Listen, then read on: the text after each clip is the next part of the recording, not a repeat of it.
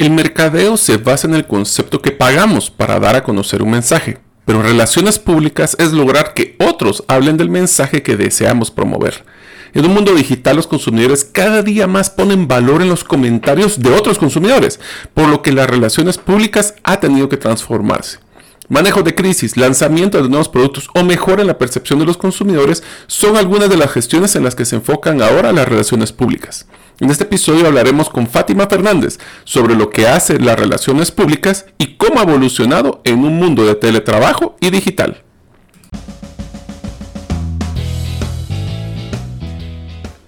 Bienvenidos al podcast Gerente de los Sueños, donde le brindamos las herramientas prácticas, competencias e inspiración para que los líderes de impacto cumplan sus sueños. Soy su anfitrión, Mario López Alguero, y mi deseo es que vivas la vida con pasión, resiliencia y templanza.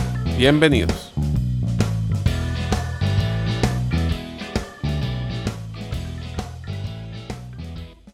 Hola amigos, bienvenidos al episodio número 94, ya estamos cerca de llegar a los 100 del podcast Gerente de los Sueños. Mi nombre es Mario López Alguero y ¿sabías que las criptomonedas son solo el modelo de monetizar los proyectos que se están desarrollando en blockchain, lo cual está generando una innovación sin precedente en el mundo? Todo lo podemos hacer de nuestro celular inclusive. Si deseas conocer más de este mundo, puedes hacerlo en mi primer libro llamado 10 razones para invertir en criptomonedas y 5 para no hacerlo. Puedes adquirirlo ingresando a la página gerentedelosueños.com. Deseo agradecerte que nos escuches el día de hoy. Si todavía no eres parte de la comunidad de los sueños, puedes hacerlo suscribiéndote a nuestros correos electrónicos ingresando a la página gerentedelosueños.com o a través de nuestro listado de difusión en WhatsApp enviando tu nombre al más 502 más 502 para aquellos que nos escuchan en los más de 36 países fuera de las fronteras de Guatemala y el número de celular 5017 1018. Repito, 5017 1018. El día de hoy tendremos la gran oportunidad de entrevistar a Fátima Fernández. Ella posee 30 años de experiencia profesional en manejo de asuntos públicos, contextos municipales, regionales y nacionales, análisis sectorial, pensamiento estratégico y relacionamiento con actores fundamentales en la toma de decisiones, fortalezas en el ámbito de la atención, la administración y el cierre de situaciones críticas y en procesos de optimización de habilidades de comunicación y es catedrática invitada en universidades guatemaltecas, mexicanas y estadounidenses. Entre sus tres éxitos de su carrera profesional, siente que haber sido parte de un equipo en gestión pública municipal, que convirtió el referente en, en Venezuela y en otros países de América Latina ha sido uno de sus éxitos, y haber sido parte del equipo ganando tres procesos electorales en Venezuela y haber podido sistematizar el aprendizaje de lo público para abrir nuevos espacios relacionados a lo privado.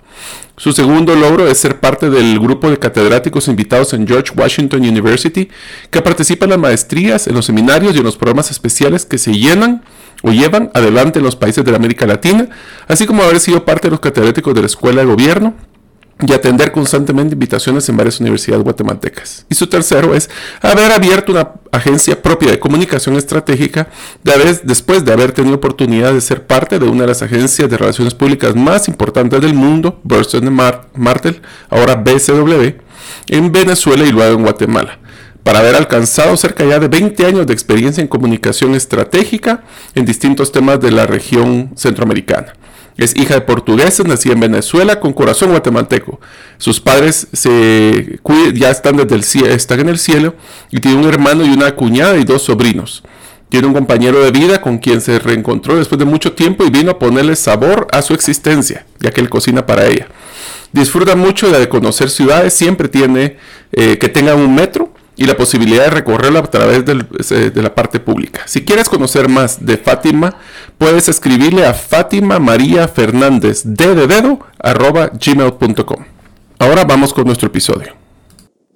Hola amigos, bienvenidos a un nuevo episodio del podcast Gerente de los Sueños, donde les brindamos herramientas prácticas y competencias gerenciales para que ustedes, como líderes de impacto, alcancen sus sueños. Como ustedes saben, el día de hoy tenemos una gran oportunidad de practicar con una persona que no solo categorizo como una catedrática, porque me dio clases, también una persona que me ha dado apoyo, también me ha capacitado en ser vocero en varias instituciones, sino que la considero una gran amiga, que es Fátima es que ya la platicamos, ya la presentamos, así que primero que todo te quiero dar la bienvenida, Fátima, y muchísimas gracias por darnos el tiempo de escuchar la práctica que vamos a tener el día de hoy. Gracias a ti, Mario. Eh, siempre tener la oportunidad de, de compartir contigo y de compartir con todos los que nos están escuchando va a ser uno de los hermosos regalos que la vida me da. Para mí, el estar en contacto con la gente, relacionarme con la gente, aunque no nos podamos ver como nos gustaba tanto vernos antes en el uno a uno, pero estar ahí presente. Y si puedo estar presente, pues eso es un bonito regalo para mí hoy. Excelente, Fátima. Pues quisiera empezar con una plática. Vamos a hablar hoy del tema de relaciones públicas, vamos a hablar un poquito de imagen corporativa, pero antes de eso quisiera que nos contaras, porque recientemente estás empezando un nuevo emprendimiento y me encantaría que me contaras pues un poquito de qué es lo que te motivó a hacer esto y cómo, por qué es que has empezado un emprendimiento en un momento donde la transformación del rol y de la industria que tú juegas está en un modelo totalmente exponencial y disruptivo. Mario, eh, a veces uno dice que ya llegó a donde tenía que llegar y yo creo que la mejor manera de sentirse vivo es retarse y retarse permanentemente. Yo trabajo en relaciones públicas hace unos 30 años, tal vez, más o menos. Empecé en el mundo de la política. Primero trabajé en relaciones públicas en un partido político en en Venezuela, de donde, donde, nací. Solo que ya como tengo 20 años casi en Guatemala, ya siento que tengo corazoncito chapín, pero soy venezolana de nacimiento. Y la verdad que en ese momento eh, las relaciones públicas tenían mucho más que ver con cómo atender a los medios de comunicación. Era como nuestra principal tarea todos los días. Eh, nuestro trabajo en ese momento era ubicar espacios para que el secretario del partido tuviera columnas de opinión en todos los medios de comunicación, era conseguirles entrevistas cuando estaban en giras, era eh, manejar o, tratar de profundizar el relacionamiento con los dueños de los medios de comunicación, no solo con los reporteros. Y poco a poco eh, eso me llevó a tener eh, luego una experiencia, primero en un partido político, luego en una administración pública. Yo empecé de lo público a lo privado realmente, ¿no? Y, luego me, me, tocó una extraordinaria experiencia de casi siete años trabajando con una ex Miss Universo venezolana que terminó siendo candidata a la presidencia de la República y que llegó a liderar eh, las encuestas unos seis, siete meses antes de que fueran las elecciones. Estaba en el primer lugar de las, de las encuestas. Y saliendo de todo ese proceso del partido político y de la administración pública, eh, una agencia eh, mundialmente establecida que es Burson Marsteller, que hoy día se llama Burson Conan Wolf, BCW, eh, me contrató y yo les decía, pero si yo no tengo experiencia en las relaciones públicas en privado, y me decían, la magia de las relaciones públicas no es solamente mantenerse dentro del espectro en el que te manejas todos los días, sino la capacidad de saltar a otras peceras y tener la posibilidad de vincularse con medios, pero con partidos, pero con autoridades, pero con comunidades, pero con organismos no gubernamentales. Y allí pues comencé una historia que lleva casi 25 años, primero en Venezuela y luego los últimos 19 en, en Guatemala. Y al principio el mundo de las relaciones públicas era un poco esto, ¿no? ¿Quién organizaba el evento? Este, ¿Quién hacía el lobby? eh, quién de alguna manera mantenía o no una, una relación con los, con los medios de comunicación. Y los años nos llevaron poco a poco a darnos cuenta de que los stakeholders, lo que nosotros llamamos stakeholders, que es una definición de las personas que son importantes para tu negocio, mm. eh, comenzó a ser mucho más amplio. Eh, ya no era solamente, eh, no sé, si tú tenías una hidroeléctrica, por ejemplo, ya no era solamente importante tener una comunicación con el Ministerio de Energía y Minas y con el Ministerio de Ambiente y Recursos Naturales, porque realmente de quien dependía que tuvieras o no una, una hidroeléctrica funcionando eran las comunidades. Mm. Entonces, los stakeholders dejaron de ser solamente la gente importante para ti y comenzó también a ser la gente para quien tú eres importante. Y eso hizo que tuviéramos que ampliar en, una serie de conocimientos. Uno terminó siendo psicólogo, psiquiatra, este, pañito de lágrimas, este, el que sirve el café.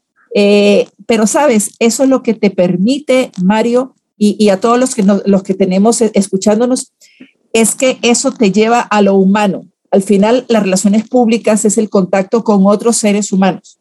Seres humanos que probablemente tú catalogaste en su momento como los que te podían dar un permiso para montar una hidroeléctrica y ahora te das cuenta que son también las personas a las que les cambias la vida con un nuevo servicio, con un nuevo producto, que no necesariamente te los van a comprar, pero que probablemente su entorno cambia si tú lograste colocar la importancia de todo este producto, de todo este proceso en sus propias vidas.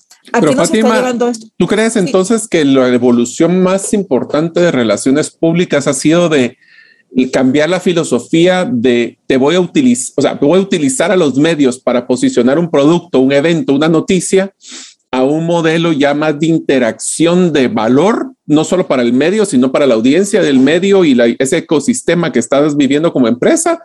¿O existen otros factores que también han evolucionado sustancialmente? Yo creo que lo que ha evolucionado sobre todo es la enorme necesidad de tomar tus decisiones, tener referentes a los que tú creas. Lo que está pasando no solo en Guatemala, está pasando en América Latina y probablemente está pasando en todo el mundo, es que la gente dejó de creer en los espacios que tú pagas, porque obviamente nunca vas a poner un aviso que diga, soy espantosamente feo, o sea, soy muy malo para estas cosas, o sea, eso nunca lo vas a poner. Entonces, eh, lo, que realmente cambió y, probablemente tiene que ver con esta necesidad no solamente que tenemos de humanos de escuchar, sino sobre todo de hablar, de comunicarnos, de incidir, de cambiar cosas. Entonces, el modelo de relaciones públicas comenzó a cambiar muchísimo cuando te diste cuenta que a veces estar en los medios es incluso contraproducente. Ahora, te digo una cosa que me parece interesante. El, el, concepto de relaciones públicas, por lo menos desde, hablemos 2019 para la fecha, también cambió muchísimo, porque ya los medios no son lo que eran antes en el sentido de convocatoria, de, audiencia. Las redes sociales han tomado un rol bastante interesante, más sin embargo, el problema número uno que tenemos con redes sociales es que nosotros interactuamos con los que ya tenemos algún tipo de interacción, no con los que quisiéramos tener interacción. ¿Cómo ha cambiado el, servicio de relaciones públicas tomando en cuenta, primero, que ya no existen eventos físicos en su mayoría, posiblemente en los próximos años sí, pero más que eso, el, modelo de convocatoria y de ponerle ojos a donde la noticia que quisiéramos sacar?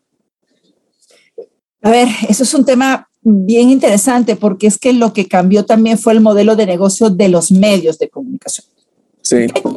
Eh, en algún momento eh, los medios tenían el suficiente espacio económico, el suficiente eh, escenario para no solamente publicar cosas que eran importantes para algunas empresas y para el Estado o para, para otras organizaciones, sino que también, también había buenos espacios para poner buenas noticias. Y entonces allí uno sí lograba eh, entender cuál era la buena noticia, no, no, no que es el lanzamiento de, la pasta dental, sino el cuidado de la salud dental como parte del cuidado de, de, toda tu salud integralmente, de tu corazón, de tus pulmones, etcétera, etcétera. Eso comenzó a ser importante. Luego, el modelo económico de los propios medios de comunicación fue evolucionando porque las redes aparecieron, porque, y antes de las redes, porque comenzaron a haber muchos más medios. Y cuando aparecieron las redes, pues obviamente no es necesaria una inversión tan fuerte en cámaras, en estudios, porque eso lo puede hacer más, mucho más simplemente el ciudadano de a pie. Pero a eso le sumas que los propios medios tuvieron que también encontrar sus propios espacios. Y hay ahora eh, eh, espacios en los medios de comunicación que ellos advierten que son publicidad, pero que están escritos, diagramados eh, desarrollados como si fueran notas periodísticas, porque también entendieron que una nota periodística hablando de lo bueno que es uno no es creíble. Entonces tratan de hacer una combinación entre noticia con otras fuentes, con otras cosas, pero para ayudar a las marcas también a que estén en un espacio mucho más creíble. Tú sabes que en algún momento alguien midió que los campos pagados tienen un 7% de credibilidad.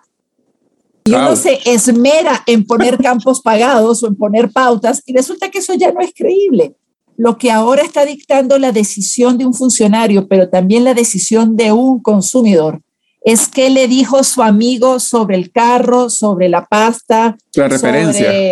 Exactamente. Entonces, y es mucho más fácil y tú lo ves, es impresionante en Facebook cuando la gente escribe una recomendación de un restaurante en, en Antigua Eh, o una recomendación de un restaurante donde uno pueda ir a comer y pueda llevar a los perros. Eh, o sea, uno ya no busca la publicidad, le pregunta a sus, a sus miembros. Y allí voy a cerrar con la parte que, que, tú comentabas. Muchas veces estamos muy cerrados a nuestros propios círculos, ¿ok? Y yo creo que uno de los aprendizajes más importantes ha sido tratemos de ampliar nuestro círculo todos los días, porque si no nos vamos quedando cada vez en una pecera eh, cada vez más llena de gente y, y, ya como que nos tropezamos unos con los otros.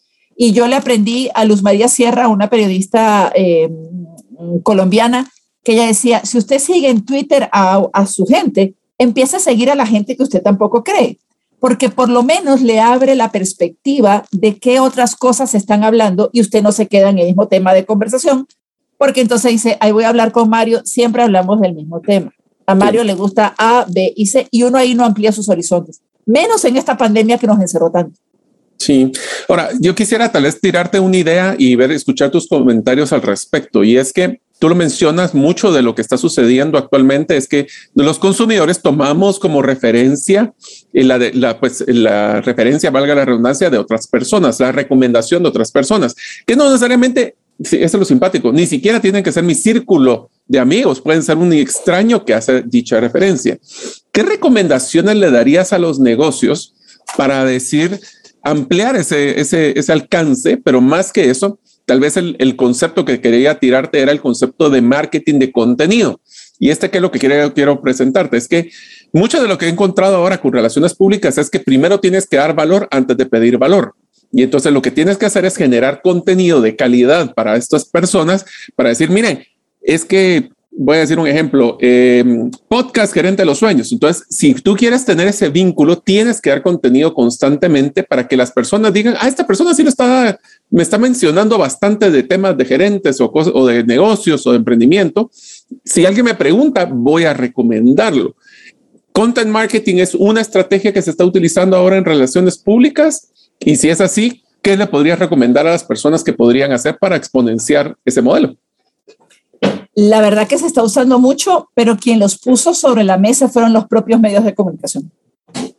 Interesantemente, desde, desde mi perspectiva, por lo menos desde mi experiencia, cuando yo comenzaba a, a ver, cuando comenzaba, en algún momento las notas de prensa, no importa lo noticiosas que fueran, los medios de comunicación ya no te las publicaban, pero por toda esa evolución que también ha habido de, donde han tenido que pelearse con un montón de medios de comunicación. Ya no son solamente estar en tele o en radio o en prensa escrita, sino que ahora tienes que estar en muchos más espacios. Entonces, la verdad que yo felicito porque yo creo que fue una manera de reinventarse de parte de los medios de comunicación en ese sentido. Y luego, obviamente, las redes, y a lo mejor estoy equivocada, eso primero salió en, en las redes, pero desde mi experiencia eso comenzó a salir de los propios medios de comunicación. ¿Pero por qué? Por lo que tú acabas de comentar. Porque al final todos nos damos cuenta de que lo importante es que tú le pongas valor a lo que tú estás haciendo. Si el medio de comunicación no le da valor al cliente, no le da valor al consumidor, al lector, si yo como productora o como proveedora de un servicio no le doy valor, no le doy, no le doy entendimiento de las cosas, la gente no me va a mirar. Pero yo solo te quiero decir que esto es una historia mucho más vieja no vamos a sacar la cuenta porque es que yo voy a salir perdiendo en este comentario, pero hace muchos años atrás, yo me acuerdo que eh, nosotros trabajamos con la gente de IBM Venezuela. Esto es un cuento bastante, o es una, una historia mucho. Y yo recuerdo que la gente de, IB, de, de, de IBM me decía, pero ¿por qué nosotros no somos una referencia en los medios de comunicación y lo es otra marca? Porque la otra marca ponía publicidad todo el tiempo, IBM no la ponía. ¿Y qué pasó? IBM decidió comenzar a darle talleres a los periodistas sobre informática, sobre computadoras. Y yo sé que eso ahora es como muy natural, pero los primeros ejemplos, que creo que lo hemos tenido todos en la vida y creo que lo aprendemos como seres humanos, cuando uno se da cuenta de que solamente agregando valor la gente lo mira a uno, uno comienza a diferenciarse y dice, no puedo hacer lo mismo que hacen todos, y yo tengo que exponer lo que hago, tengo que exponer lo bien que hago las cosas y tengo que exponer mi disponibilidad para que la gente voltee a verme, porque hay demasiada gente haciendo lo mismo todo el tiempo. Entonces, todo este tema del, del, mercadeo de contenidos está evolucionando, pero siempre fue o siempre se originó en la posibilidad de, capacitar mejor a los actores que al final son los que te van a dar más presencia o menos presencia en un, sitio. Otra de las cosas que hicimos durante mucho tiempo fue comenzar a exponer a algunos de nuestros clientes a foros. Porque ¿cómo puedo yo decir que Mario es un experto en la gerencia de sueños? Y cuando hablamos de sueños o de gerencias, Mario no está entre, entre los panelistas. O peor aún, no quiere ir o no quiere. No, bueno, afortunadamente hemos tenido la suerte de. Yo, yo tengo muy pocos ejemplos en el mundo eh, de, lo que, de lo que he trabajado donde la gente no se quiere exponer. Lo que pasa es que la gente no quiere diferenciarse, no hace ese esfuerzo adicional y sabes, somos demasiados haciendo buenas cosas para no diferenciar. O sea, estamos hablando de que unas personas se van a o se esmeran mucho en que sean reconocidos por su industria, pero no por su diferencia dentro de dicha industria, que ese es un punto bien interesante.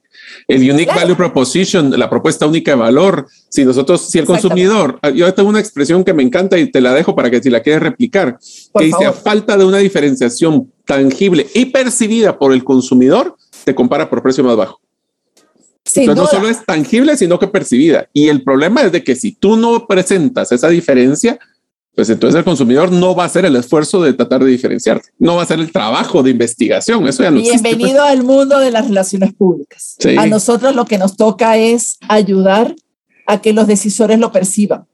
Y por lo tanto, muchas de las cosas, antes uno hacía lanzamientos de eventos o, o lanzamientos de productos en eventos y la verdad uno se empezó a dar cuenta que lo importante eran las experiencias que se vivían allí. Caso también Venezuela, uno de los lanzamientos que hicimos alguna vez de un lavaplatos, o sea, imagínate lo, poco noticioso que, pudo que haber sido eso, es que al terminar los almuerzos de los a los que habíamos invitado a los periodistas, le dijimos que tenían que ir a lavar sus platos. La cara de no entiendo qué me estás diciendo es, ¿no? A cada uno le toca ir a lavar sus platos. Entonces era la experiencia del, pero entonces fue como, como una... Es que si no le metes emociones, la gente no recuerda. Exactamente. Y en algún momento nos tocó trabajar con la gente de, de, de, de Explorer y toda una situación muy cruda, muy complicada que hubo en, Venezuela, donde la gente se criticaba las camionetas sin, sin haberlas vivido. Y nos llevamos a 60 periodistas en algún momento a manejar durante dos días las camionetas y que hicieran con ellas lo que quisieran no importa lo que yo te diga a ti de una camioneta, no importa lo que yo te diga a ti de un lavaplatos, no importa lo que te diga de un labial, si tú no lo experimentas en una en un juego lúdico, o sea, en una situación lúdica incluso, ¿no? Como de, a ver cómo te quedan los platos, Mario. este, y, y, las cámaras los grababan. Entonces, la nota al final fue una nota muy corta, pero muchos de los periodistas comenzaron a hablar de lavaplatos en su, en su espacio. Y lo que nos pasó con Ford Explorer es que en algún momento uno de los periodistas saltó de la camioneta y dijo, y yo porque no había nunca probado esta camioneta, yo casi lo cuelgo, por supuesto, porque había estado escribiendo durante mucho tiempo sobre el tema sin conocerlo. Pero el problema no es del periodista, el problema es mío. El, el problema es mi responsabilidad en relaciones públicas y mi responsabilidad como proveedor de un servicio, como productor de, de un producto, valga la, la redundancia, es que la gente los experimente para que los pueda percibir. Así que y no solo eso, que ahí entra el concepto muy interesante que es nosotros un error que yo he visto con muchas de las empresas que yo asesoro, es de que ah, tienen un excelente producto, tienen una excelente experiencia, pero nunca capitalizan dicha experiencia para promoverla dentro de sus redes, dentro de su página, los famosos testimoniales, pero los testimoniales de personas que realmente la gente se identifique. ¿Qué quiero decir con esto?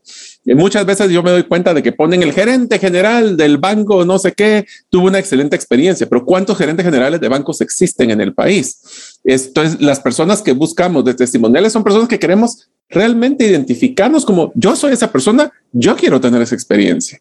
Y estos son de los cambios que he visto muy fuertes en ese sentido. Hola amigos, en unos momentos continuamos con nuestro episodio, pero les quiero contar una excelente noticia. Logré lanzar mi primer libro como coautor. Esto lo realicé con mi amigo César Tánchez y escribimos el libro Las 10 razones para invertir en criptomonedas y 5 razones para no hacerlo. Este es un libro que está enfocado para que las personas que tienen poco conocimiento o casi ningún conocimiento en criptomonedas puedan evaluar y tomar criterio de si las inversiones en criptomonedas es para ellos o no. El costo del libro es de 145 quetzales y eso incluye el envío a cualquier parte del país durante el año 2021. Si quieres el tuyo, puedes comunicarte al WhatsApp 2433 4589. Espero que se animen y verlos como inversionistas en criptomonedas próximamente. Ahora continuamos con nuestro episodio. Pero Fátima, quisiera hacerte una pregunta muy puntual porque aquí nos gustan las cosas bien prácticas. Piensa que soy un negocio pequeño, soy un emprendedor, tengo eh, pues una, hablemos de algo que es muy común, una empresa de productos o de servicios y quiero empezar a capitalizar el concepto de relaciones públicas. ¿Qué recomendaciones le darías a alguien que no tiene un gran presupuesto, que no tiene experiencia más que tal vez colocar su página web y un Facebook? ¿Qué le recomendarías que debería ser esos pasos críticos para capitalizar relaciones públicas? A ver, te va a parecer extraño porque uno no maneja las relaciones públicas como parte del, negocio, pero es parte esencial del negocio. Primer punto, póngale nombre, apellido, número a su objetivo de negocio. Quiero aumentar mis ventas en un tanto por ciento en tanto tiempo, en, en tantas localidades. Si no tienes eso claro, es complicado. Segundo punto, ¿de quién depende que usted aumente sus ventas en esa zona y en ese tiempo. Entonces uno comienza a tener claro que esto no es un tema masivo, sino que hay que entender quiénes son a los, a veces ni siquiera quién toma la decisión, sino quién influye. Y si no, pregúntenle a los políticos que hacen más de una vez campaña electoral para los niños y para los jóvenes, para que esos niños y esos jóvenes le digan a sus papás por quién votar. O sea, es, es un poco eso. Entendiendo los públicos, el siguiente punto, que es bastante práctico, es entender por qué hasta ahora no te lo compran. ¿Porque no lo conocen? ¿Porque no ha sido relevante? ¿O porque alguien les habló mal del producto? Y entonces allí es donde uno puede entender si uno no ha sido, si, no me conocen es porque no he sido relevante. Hay, hay algunas farmacéuticas en Caracas, por ejemplo, y perdón que ponga tantos ejemplos venezolanos, pero así me evito la posibilidad de herir susceptibilidades guatemaltecas, aunque creo que a ti ya te oyen en todo el mundo, así que a lo mejor algún venezolano está oyendo también. ¿okay? Buenísimo. Pero a lo, a lo, que voy es que empezaron a darse cuenta de que la gente le tenía miedo a algunas, algunas, mm, algunos medicamentos y lo que hicieron fue que empezaron a hacer jornadas en las barriadas más populares. No se quedaron solamente con una campaña publicitaria, sino que fueron a hablar con las señoras que trabajan en los puestos de salud y que al final son los que, o, con los dentistas de la zona, porque son los que pasan media hora con la boca abierta y uno no puede hablar, solamente los puede oír. ¿okay? Sí, sí, sí. Entonces, cuando tú ubicas tu objetivo, tus públicos y por qué no te han comprado ahora, a partir de allí es donde tú dices con quién tengo que empezar a desarrollar experiencias.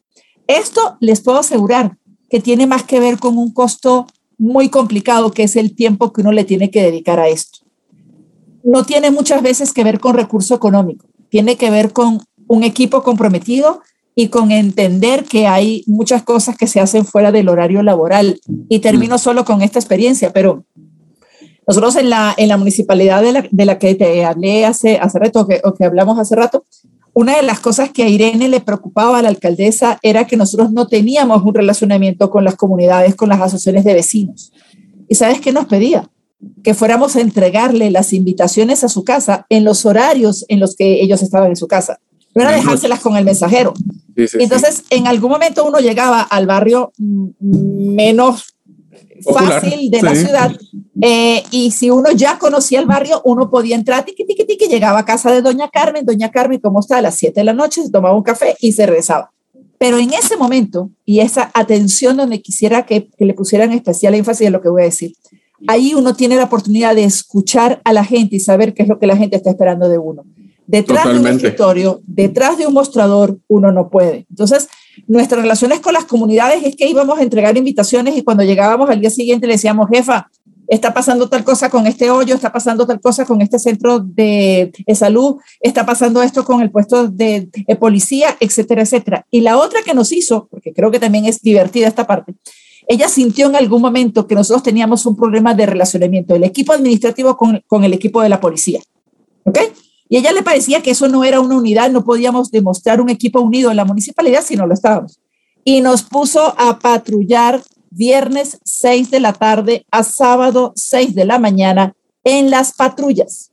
Y durante 12 horas tú escuchabas los temas de seguridad del municipio y los escuchabas de los policías, pero los escuchabas de las zonas de vecinos que llamaban. Entonces, a lo que voy es, teniendo objetivo, teniendo públicos que son los que definen si te compran o no te compran, ahí uno, tiene que enfocar muchísimo y entender por qué no me compran hasta ahora o por qué no me contratan hasta ahora. Es lo que te permite decir con quién me tengo que relacionar y qué tengo que hacer para que iba mi experiencia. Esa es la clave de un plan de relaciones públicas. Después entran los medios, si tú quieres, y después entra, pero si uno es una compañía con recursos mucho más enfocado en producir, no necesariamente tengo la, el dinero adicional para hacer promoción o todo eso, el relacionamiento con los públicos que deciden sobre tu compra, pero sobre todo con los que influyen en la compra es fundamental.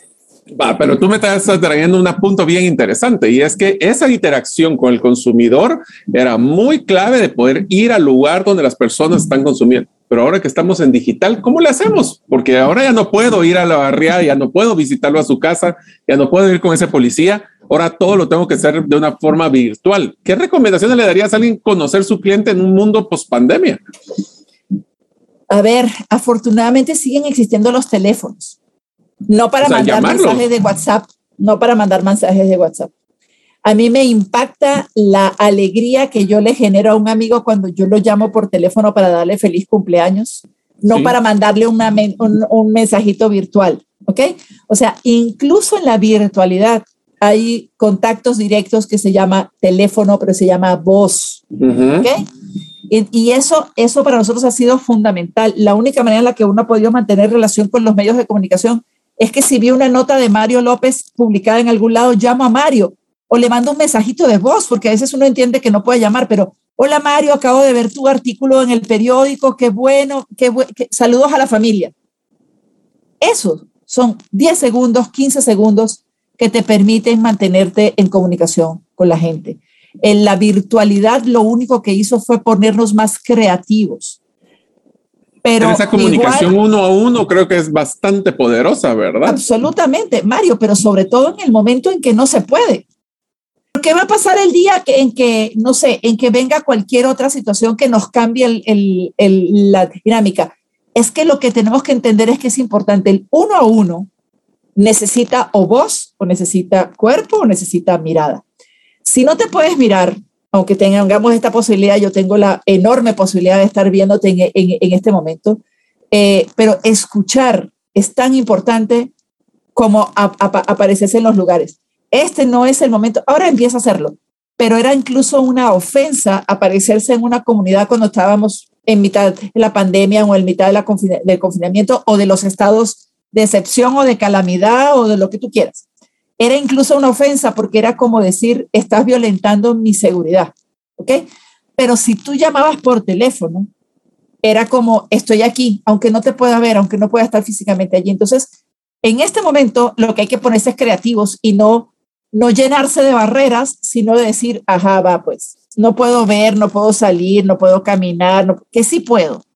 Te mando una palomita mensajera, no sé. O sea, el tema es ponerse creativo y que la gente diga, me llamaron, apareció una palomita mensajera o un colibrí en el balcón, no lo sé, pero tenemos que hacernos presentes de alguna manera y no necesariamente hay que ser presentes presentes, pues. Yo creo que hay presentes. Yo complementaría tu comentario también con el tema de utilizar grupos especializados en redes sociales, de personas que están discutiendo temas relacionados a lo que yo hago o temas que, ¿cómo puedes tú ayudar a alguien eh, que esté con problemas? A veces hay grupos de, personas que se reúnen a hablar de, en este caso, de, problemas gerenciales, como si queramos hablarlo con... Entonces, ¿cómo tú puedes dar valor? Lo que pasa es de que yo creo que también ha cambiado un modelo, Fátima, y es que el consumidor espera crear una relación con la marca antes de comprarle. Y para eso lo que significa es que yo espero que tú me des de nuevo valor, puedes darme contenido que sea relevante para mí, porque para eso tienes que conocerme. Hay un concepto del programa de cultura organizacional de las empresas que yo diseñé que se llama el eh, modelo de relevancia, que dice antes de, antes de suponer pregunta, que es lo que tú mencionas. Y lo interesante de esto es poder también ir a conocer tu nicho de mercado. A mí me da risa que las personas quieren atacar nichos grandísimos y después se pierden. A veces es entre más específico, más, lo voy a decir con un ejemplo de una reunión que tuve exactamente antes de esta que estábamos teniendo problemas porque no estamos, una de las empresas que estoy apoyando no está teniendo ventas. Más sin embargo, sí está teniendo un montón de personas que están llegando a su página, pero no logra vender. Y les decía, yo no quiero más ojos en la página, yo quiero que los ojos sean los correctos para que, que realmente compren. ¿Cómo? Y entonces ahí te voy a tirar una pregunta que yo sé que es capciosa, pero va a ser interesante escuchar tu respuesta. ¿Qué cosas has visto que evolucionaron? Ya mencionamos la evolución de lo que puede ser relaciones públicas en temas empresariales. Pero ¿qué crees que está pasando ahora también en el tema político? Porque también como es interesante que nuestras audiencias escuchen cómo está cambiando el modelo de relaciones públicas en la política y qué esperas que pase en las futuras elecciones, no solo en nuestro país, sino que en otros países. Interesante lo que acabas de comentar, porque uno puede tener las mejores intenciones y las mejores herramientas, pero otro de los elementos es el contexto lo que está pasando con nuestros países eh, y Latino Barómetro acaba de sacar su estudio número 25, tiene 25 años haciendo esto, eh, y, tiene, si lo quieres, lo, podemos ver en lo político, pero tiene que ver también con el tema de los productos y, de los servicios. ¿no? En muchos casos, la población ha, percibido que la democracia no termina siendo el mejor espacio para poder eh, solucionar sus necesidades básicas. Y por lo tanto, le importa cada vez menos si el personaje es o no democrático o si la personaje es o no democrático. Hablo de esto porque eh, uno es el que ha ensuciado el plato del que come, ¿no? O sea, el, el tema de no hacer una buena gestión pública o de que la gestión pública a veces termine siendo caracterizada por las prácticas que no son las más eh, positivas, hace que la gente pierda el interés en la democracia. Lo que está pasando también con algunos productos y con algunos servicios es que si no te diferencias, terminas metido en el mismo saco. Y el problema de, eso es que las relaciones públicas tienen que una y otra vez mantener como actualizado y ampliándose un, un circuito de actores con los cuales tienes que relacionarte, ¿no? Em, y, por lo tanto, la, evolución en el tema de las relaciones públicas en lo, en lo político eh, vuelve a quedar otra vez en si usted no hace uno a uno, si usted no construye una relación durante X cantidad de tiempo, no le pida a la gente que vaya a votar por usted si usted se apareció medio día antes a decirle, a regalarle láminas, pelotas o, lo, que usted quiera. Pero regresas al punto de diferenciación. O sea, la gente está cansada de lo mismo. Está buscando diferente. claro, pero no solo lo diferente, sino lo constante. Ah, ok, diferente lo que está, Lo que, está pasando, lo que está pasando es que como somos diferentes en un mundo constante, que no es bueno, no hay manera de que tú te diferencias. O sea, no puedes ser un político percibido como un buen político si todo lo que te rodea es políticos que están percibidos como, como, como, como, exactamente. Entonces, dime con quién andas, te diré quién eres. Exactamente. A ver, y te estoy hablando de que eso no pasa ahora. Cuando yo tenía 25 años y arranqué la gestión pública, mis amigos me decían, ¿qué haces tú ahí metida, amiguita?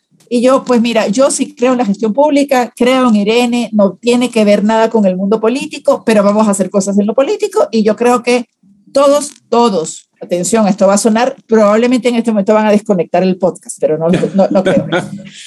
Nadie debería dejar de tener la posibilidad de trabajar en algún momento en lo social o en lo político, porque no puedes entender el mundo en el que trabajas, en el que aportas un producto, aportas un servicio, si tú no entiendes lo que está pasando socialmente y políticamente. Entonces, yo creo que todos los que hemos tenido no podemos ser ajenos, ¿verdad? En nuestra empresa y en nuestro negocio no podemos ser ajenos a lo político. Absolutamente, porque no puedes subir los vidrios polarizados del carro, poner el aire acondicionado y ponerte los audífonos y pasar en mitad de un tiroteo. O sea, no, no puedes. O sea, Más cuando tu consumidor de tu negocio posiblemente sí está allá afuera. Entonces no tienes el conocimiento de lo que está pasando. y entonces, y por lo tanto haces comentarios totalmente fuera de lugar porque no estás compenetrado con eso. Entonces, si, si cierro un poco esta, eh, eh, esta pregunta de cómo ha evolucionado, es que mientras más posibilidades hay de canales de comunicación, más importante es mantener el uno a uno con la gente. con los que toman decisión y con los que de alguna, pero de verdad, sobre todo en los que tienen influencia en las decisiones, ¿sabes? Porque al final uno dice, ¿quiénes son los decisores en un proceso electoral? Los 7, 8 millones de guatemaltecos que están en el registro electoral y que tienen eh, derechos eh, políticos y civiles eh, absolutamente, los que no los tienen no pueden votar, pero todos. Sí, sí. Pero la verdad es que no le puedes llegar a los 8 millones. Probablemente le llegas a los párrocos, no sé, le llegas a los directores. A los multiplicadores. A los multiplicadores. Eso es lo que yo llamo influenciadores, pero bueno, los influenciadores no son los que tienen más likes. No, no. Inclusive te voy a decir otro son los comentario. Que están allí en contacto contigo, los que se montan al mismo bus, los que comen. Que tiene la credibilidad. Ahora, te voy a decir una cosa que me encaja perfecta a la siguiente pregunta que te quería hacer, y es que en muchos casos nosotros escogemos influenciadores o hasta estos como puntos de multiplicación de nuestra red para poder en nuestro negocio, por ejemplo, el famoso ir con un, deportista o con ir una persona reconocida y de repente puede pasar una situación que el deportista lo encuentran haciendo cosas que no debía y tu marca está relacionada. Lo voy a poner de otro contexto más fácil. A veces estamos en las redes sociales y estamos haciendo una promoción o estamos sacando un producto y de repente llega una persona que posiblemente pueda o no, con razón, hacer un comentario negativo. Hablemos de crisis. ¿Cómo de que si una persona tiene una crisis en redes sociales o en la vista pública en su empresa, ¿qué serían los pasos que le recomendarías? Porque yo sé que tú eres experta en manejo de crisis porque constantemente te andan llamando para poder salir, sacar a los, del sartén al fuego a las personas y a las empresas. ¿Qué recomendaciones les darías a las personas que tienen crisis en sus redes o crisis en la percepción pública? A ver, lo primero es entender que el mundo de la comunicación no es el único problema ni es la única solución. Eh, lo que cada vez pasa más en los manejos de crisis es que la gente cree que la gente de comunicación va a resolver todo. Y mire, la verdad que la varita mágica de Harry Potter la tiene Harry Potter. ¿okay? La naricita de hechizada la tiene la naricita de hechizada, no la, no la tengo yo. Eh, lo, lo que primero tienes que evaluar es si de verdad estás en una crisis, ¿sabes? Porque hay gente que está en un espacio, y eh, hablo primero de las redes. Em, las redes tienen una, una enorme característica en este momento y es que lamentablemente hay muchos usuarios que son falsos. Entonces, eh, eso termina siendo bien complicado porque a lo mejor tú tienes una comunidad, no sé, de 20 mil seguidores en Twitter y empiezan comentarios negativos de 4, 5, 20, 30 personas. Eso no es una crisis. Una crisis es cuando el 20% de esa comunidad está hablando del tema. Eso es un mm. tema. El segundo tema es que la, por lo menos la, el 50% más uno esté hablando mal del tema. Porque si están hablando del tema, no necesariamente es una crisis, ¿ok?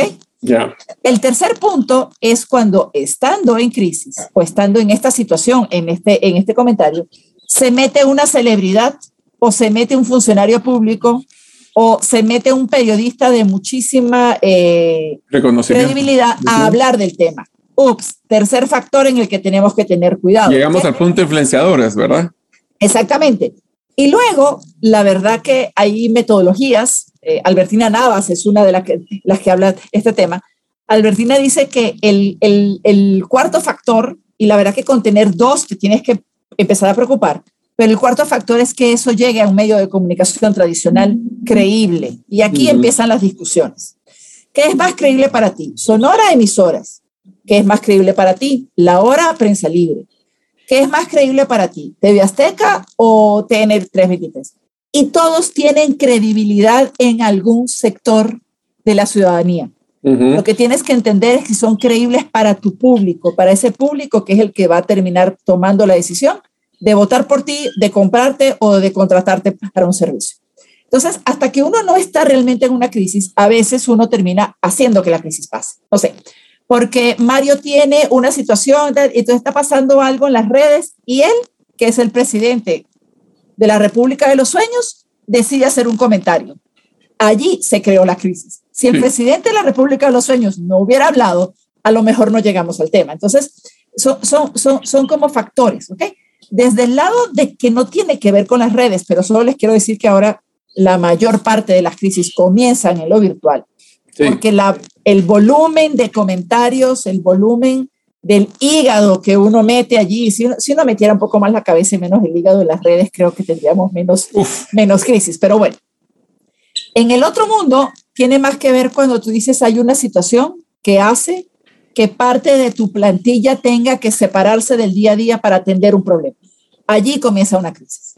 Porque si es un problema diario que tú resuelves con dos, tres, pero cuando ya tienes que meter al gerente financiero, al gerente general, al gerente de operaciones, dices, ok, y por lo tanto la continuidad operacional puede sentirse eh, afectada, ahí tienes una crisis.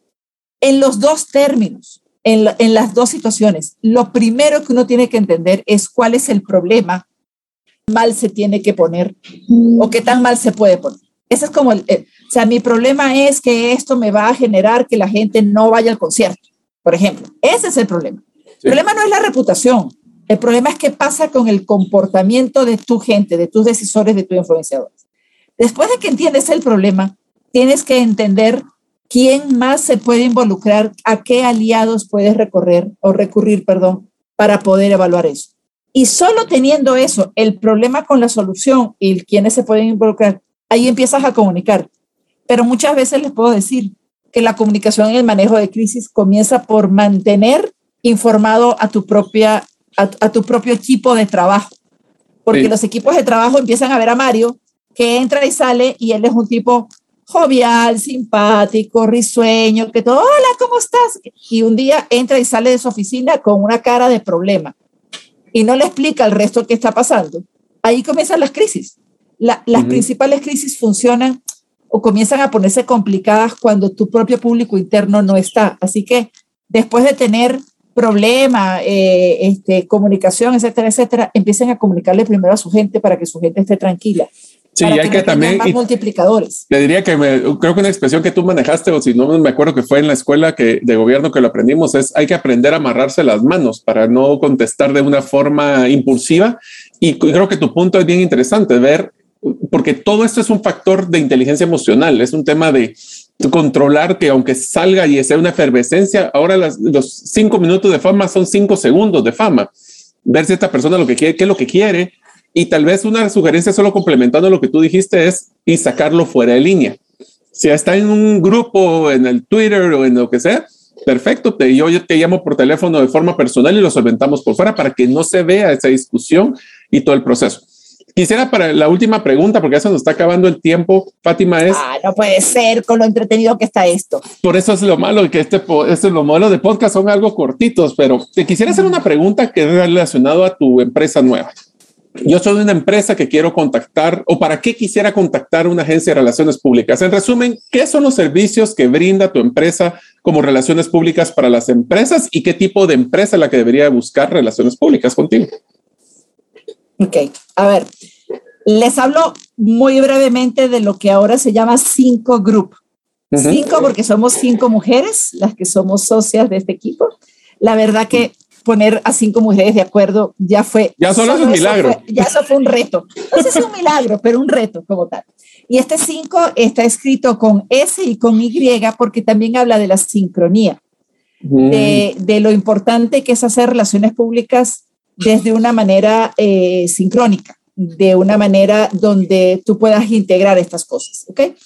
Eh, las empresas a las que les prestamos servicio si bien es cierto, hay algunas que, tienen situaciones complicadas que al final terminan siendo una oportunidad para su propio negocio, si se sabe manejar bien. Eh, y solo les quiero decir eso. Eh, ahí siempre se decía que había dos tipos de, de, empresas, las que ya habían pasado por una crisis y las que no habían pasado. Yo creo que hay tres. Las que no han pasado, las que ya pasaron y las que vuelven a pasar porque no aprendieron. Ah, esa es la peor. Esas salen peor. Entonces, tú buscas una agencia de relaciones públicas Primero para, para ayudar a pensar fuera de la caja, porque lo que sucede frecuentemente es que uno cuando está metido dentro del problema no ve cosas, ¿ok? No ve, ni siquiera ve oportunidades, ni siquiera ve realmente los, los, los, los, los inconvenientes y los problemas. Entonces, tú buscas a una agencia como Cinco Group porque dices, quiero hacer un lanzamiento. Y yo te voy a decir, mira, yo te voy a hacer un lanzamiento, pero sobre todo te voy a generar una experiencia y más que invitar a los medios, primero voy a invitar a la gente a la que los medios van a preguntarles después. Eso es ahora cada vez más la clave. Ir a un evento, convocar a medios y no haber pensado en qué otras fuentes van a consultar los medios después de esa nota de prensa es una de las principales equivocaciones y es en lo que más estamos trabajando también ahora. Conferencia de prensa sobre el tema que sea, primero hay una intervención, primero hay un acercamiento, hay un encuentro con la gente influenciadora a la que pueden buscar. ¿Para qué otra cosa nos pueden buscar? Porque resulta que la empresa cambió de rubro de negocio y porque ahora eh, ya no va a ser un hotel, sino que va a ser, eh, no sé. Bueno, un restaurante que solo era de mesas, ahora solo es delivery. Por, ejemplo. por ejemplo. Pero eso lo que hace es que uno diga que tenemos que empezar a decir que evolucione en mi esencia. Mm. Otra de las cosas que le pedimos a la gente en relaciones públicas es no me cambie quiénes son ustedes. Cinco Group es un equipo de mujeres que tenemos un montón de años haciendo capacitación para voceros, manejo de crisis, lanzamientos, eh, acompañamiento corporativo.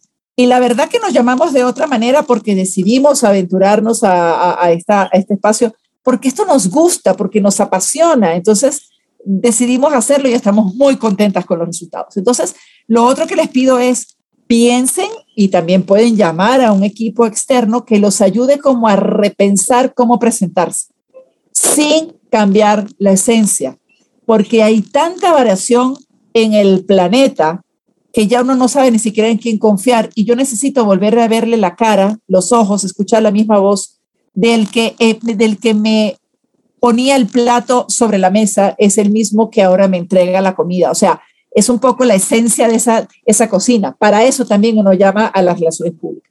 Y luego, eh, nuestro pico, nuestro nuestro, nuestra punta del iceberg es frecuentemente la relación o con medios de comunicación o con autoridades o con público como comunidades. Es, no, no tenemos idea de cómo, de cómo entrarles y necesitamos a alguien que sea creíble, que tenga una relación ya construida con esos medios de comunicación, con esas comunidades, con esas autoridades, para que de alguna manera seamos el puente entre el cliente y, la, y ese público pero es un puente, Mario. No podemos quedarnos permanentemente allí, porque lo que va a ser creíble es que esa comunidad, esa autoridad, ese medio de comunicación luego tengan una conexión directa con ese cliente. Nosotros siempre vamos a estar facilitando allí las notas de prensa y todas esas cosas, pero el relacionamiento, vuelvo al, tema del, del, que del que estuvimos hablando, el relacionamiento con la gente es importante y tú puedes tener un tercero mediando al principio, pero luego si yo no me, a mí no me convence quién es Mario,